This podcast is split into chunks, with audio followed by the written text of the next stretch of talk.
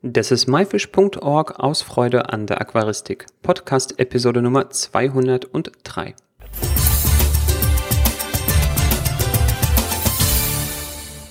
Hi, mein Name ist Joris Jutjaevs und danke, dass du heute wieder dabei bist. In der heutigen Episode geht es um unterschiedliche Aquariumtypen, wie sich diese unterscheiden und welcher für dich genau der richtige ist.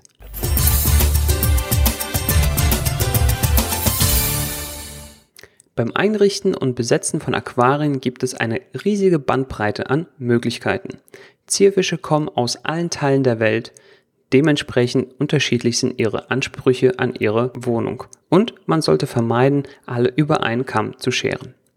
Nur wenn die Bedürfnisse der gehaltenen Lebewesen erfüllt sind, können sie stressfrei, gesund und lange leben. Die übergeordneten dabei zu beachtenden Punkte sind zum Beispiel die Temperatur. Warmwasser, also 22 Grad aufwärts, ungeheizt, also im normalen Wohnraum 18 bis 24 Grad oder Kaltwasser mit Tiefswerten bis zu 4 Grad und keinen langen Perioden über 20. Das ist durch die Herkunft der Fische vorhergegeben und sie haben hier nur relativ kleine Toleranzschwellen. Daraus folgt, etwas überspitzt, Goldfisch und Diskus gehören nicht in ein Aquarium. Wasserwerte. Eher alkalisch oder sauer? Hart oder weich? Und wie sind die Wasserwerte, die aus der Leitung kommen? Bist du dazu bereit, diese zu verändern, um deinen Traumfisch artgerecht zu halten, oder richtest du dich eher nach den gegebenen Wasserwerten? Fließgeschwindigkeit. Kommen die Fische aus stehenden, langsam fließenden Gewässern oder gar reißenden Strömen? Im Zierfischhandel wird man Vertreter für all diese Umstände finden und sollte sich für das heimische Aquarium für eine der Versionen entscheiden und nur dazu passende Fische einsetzen, denn auch hier bestehen teilweise höchste Spezialisierungen. Der Flossensauger zum Beispiel stammt aus Bächen mit gewaltigen Strömungsgeschwindigkeiten und hat eine darauf angepasste Körperform und Nahrungsaufnahme während andere Fische aus stehenden Gewässern nicht damit zurechtkommen, wenn das Wasser stark in Bewegung ist. Dichter Dschungel oder karge Steinwüste beeinflusst maßgeblich die Bedürfnisse der Fische, was Versteckmöglichkeiten und Schwimmraum angeht. Der afrikanische Buntbarsch, der nur Schneckenhäuser und geschichtete Steine kennt, wird sich im dichten Pflanzengewirr nicht wohlfühlen. Genauso wenig wird der daraus stammende Zwergbärbling im Felsbecken glücklich wird. Hell oder dunkel, sind die Fische knalliges Sonnenlicht gewöhnt oder an von Bäumen beschattete Dämmerigkeit angepasst? Extrembeispiel blinder Höhlensammler. Schwimmraum. Welche Wasserschicht bevorzugt der Fisch? Ist er oberflächenorientiert, Freischwimmer, also in der mittleren Zone, oder bodengebunden? Damit sich die Bewohner nicht im Weg sind und man zudem überall was zu sehen hat, macht es Sinn, in einem Aquarium Fische der verschiedenen Wasserschichten zu kombinieren. Verhalten der Fische. Schwarmfische, Pärchen oder Eigenbrötler, Draufgänger oder schüchtern, friedlich oder aggressiv. Ein einzelnes brütendes Pärchen Zwergbuntbarsche kann die gesamte Gesellschaft eines 360 Liter Aquariums in Schach halten. Hier ist es sehr wichtig, das Verhalten der Fische zu kennen und niemanden zusammenzusetzen, der sich gegenseitig Stress bereitet. Selbstverständlich ist das mit größeren Räubern und kleinen Fischen, die dann schnell als Futter enden. Aber das Fressverhalten kann auch dann problematisch sein, wenn es nur um Trockenfutter geht. Wenn eine Art rasend schnell frisst, eine andere wiederum sehr zaghaft, kann es leicht dazu kommen, dass man von einer Art versehentlich Kugelfische, von der anderen nur noch Striche in der Aquariumlandschaft hat. Hier muss also auf eine Kombination geachtet werden, die es ermöglicht, alle Fische gleichermaßen satt zu bekommen. Entweder durch möglichst gleiche Fressgeschwindigkeit oder auch dadurch, dass manche Fische nachtaktiv sind und nach dem Abschalten der Beleuchtung gefüttert werden können oder eine andere Futterform bekommen als die Schnellfresser. Es gibt auch ein paar Spezialfälle der Vergesellschaftungsproblematik wie weidende Fische die großflächigen Fischen auf die Nerven gehen, indem sie versuchen, sie abzuweiden. Kampffische, deren Aggressionsauslöser durch große bunte Flossen aktiviert wird, auch artfremder Fische. Oder extrem bewegungsfreudige Fische, die ruhigere Vertreter stören. Um ein harmonisches und für alle Bewohner glückliches Leben im Aquarium zu gewährleisten, muss man diese Eigenarten und Bedürfnisse der Lebewesen kennen und abwägen. Was passt zusammen, was eher nicht?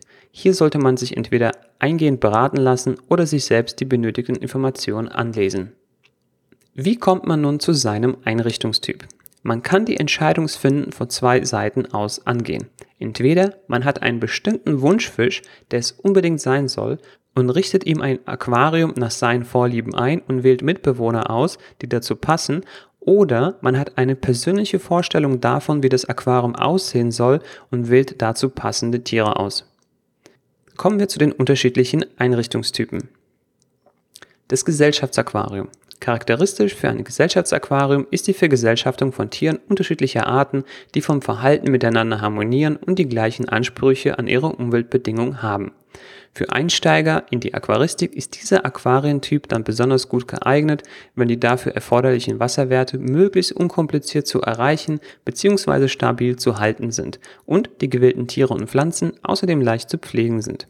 Neben der Auswahl der Bewohner spielt auch die wohl überlegte Besatzdichte eine entscheidende Rolle. Es gibt beispielsweise zwar ungemein viele verschiedene Schwarmfische, aber sie erkennen sich untereinander, zumindest meistens, nicht als Schwarm an. Daher sollte man sich je nach Aquariumgröße auf eine oder zwei Arten von Schwarmfischen beschränken, sonst wird es schnell zu voll. Die Bewohner des Gesellschaftsaquariums müssen nicht aus den gleichen Regionen der Welt stammen, solange ihre Bedürfnisse nach den oben genannten Kriterien zusammenpassen. Das Artbecken. Diese Art von Aquarien wird häufiger von erfahrenen Aquarianern gepflegt, die bereits ihre Liebe zu einer bestimmten Fischart gefunden haben. Ein Artaquarium beherbergt Fische und Wirbellose einer Art bzw. Gattung, die Wasserparameter und die Einrichtung sind so exakt wie möglich auf die Lebensbedingungen der Bewohner abgestimmt. Für die Einrichtung eines Artaquariums sprechen im Wesentlichen drei Gründe. Es werden Fische gehalten, die wegen ihrer besonderen Ansprüche oder Verhaltensweisen nicht in einem Gesellschaftsaquarium zu pflegen sind.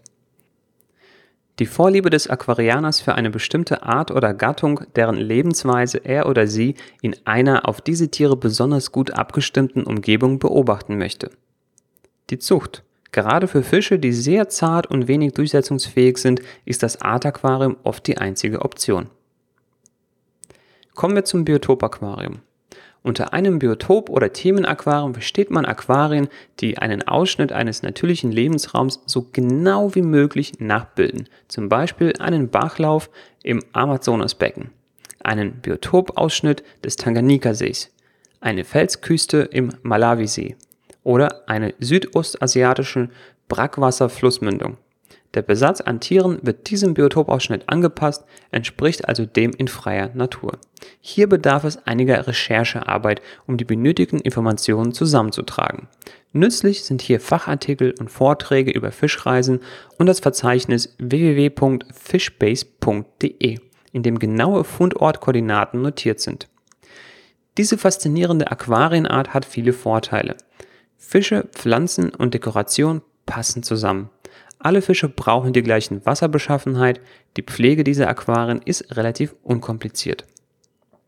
Ob für die Einrichtung eines Biotopaquariums tatsächlich nur Pflanzen aus dem Originallebensraum zur Einrichtung benutzt werden, bleibt dem Pfleger überlassen.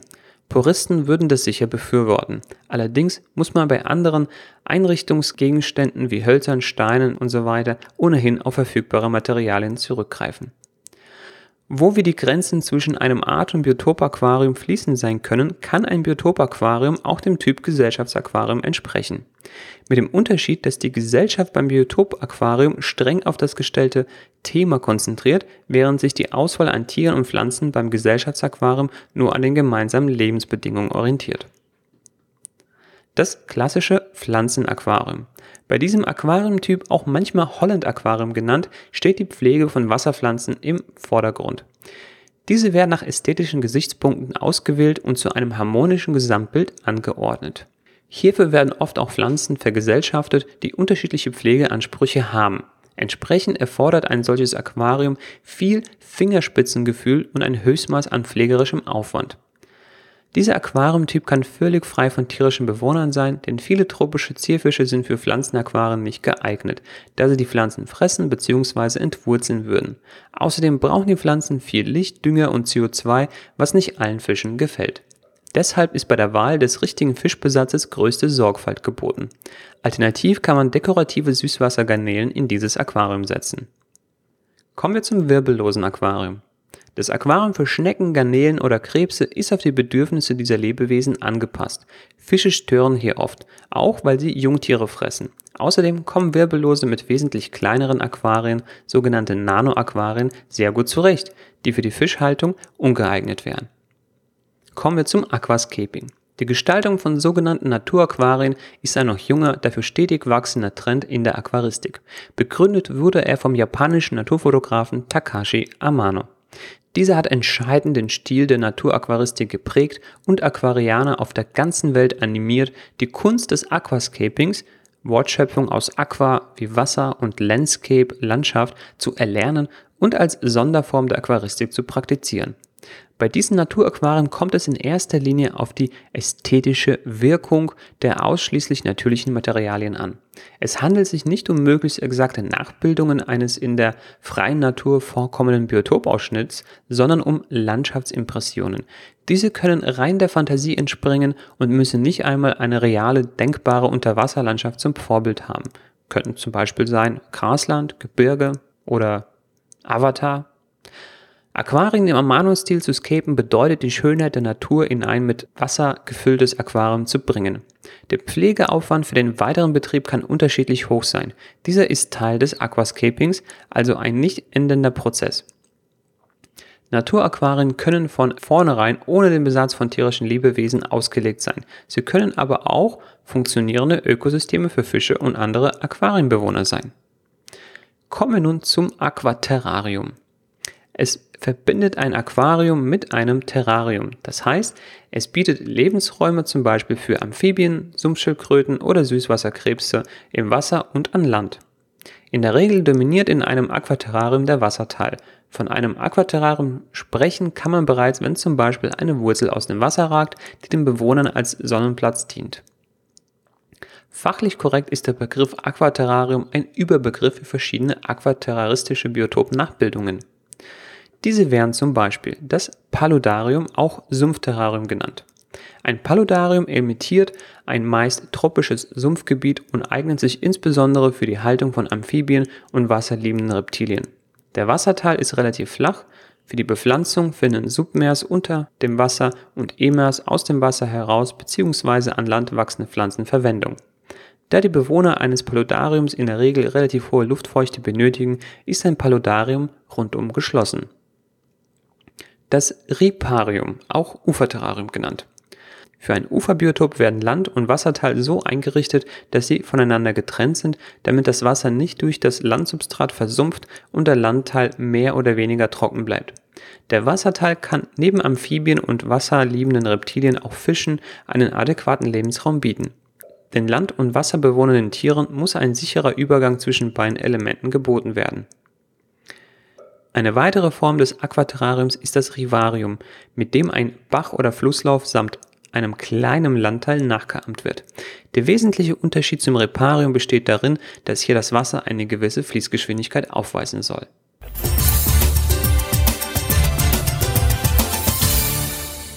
So, das war unser Maifisch Aquarientyp Ratgeber. Ich hoffe, dir haben die unterschiedlichen Aquarientypen gefallen und ich hoffe, du konntest mehr über diese verschiedenen Typen lernen. Die Shownotes zu dieser Episode mit allen Bildern und Links findest du wie immer unter www.my-fish.org-episode 203. Welcher Aquariumtyp ist dein Favorit oder welchen möchtest du als nächstes ausprobieren? Schreib es uns gerne in die Kommentare. Das war myfish.org aus Freude an der Aquaristik. Tschüss und bis zum nächsten Mal, dein Juris.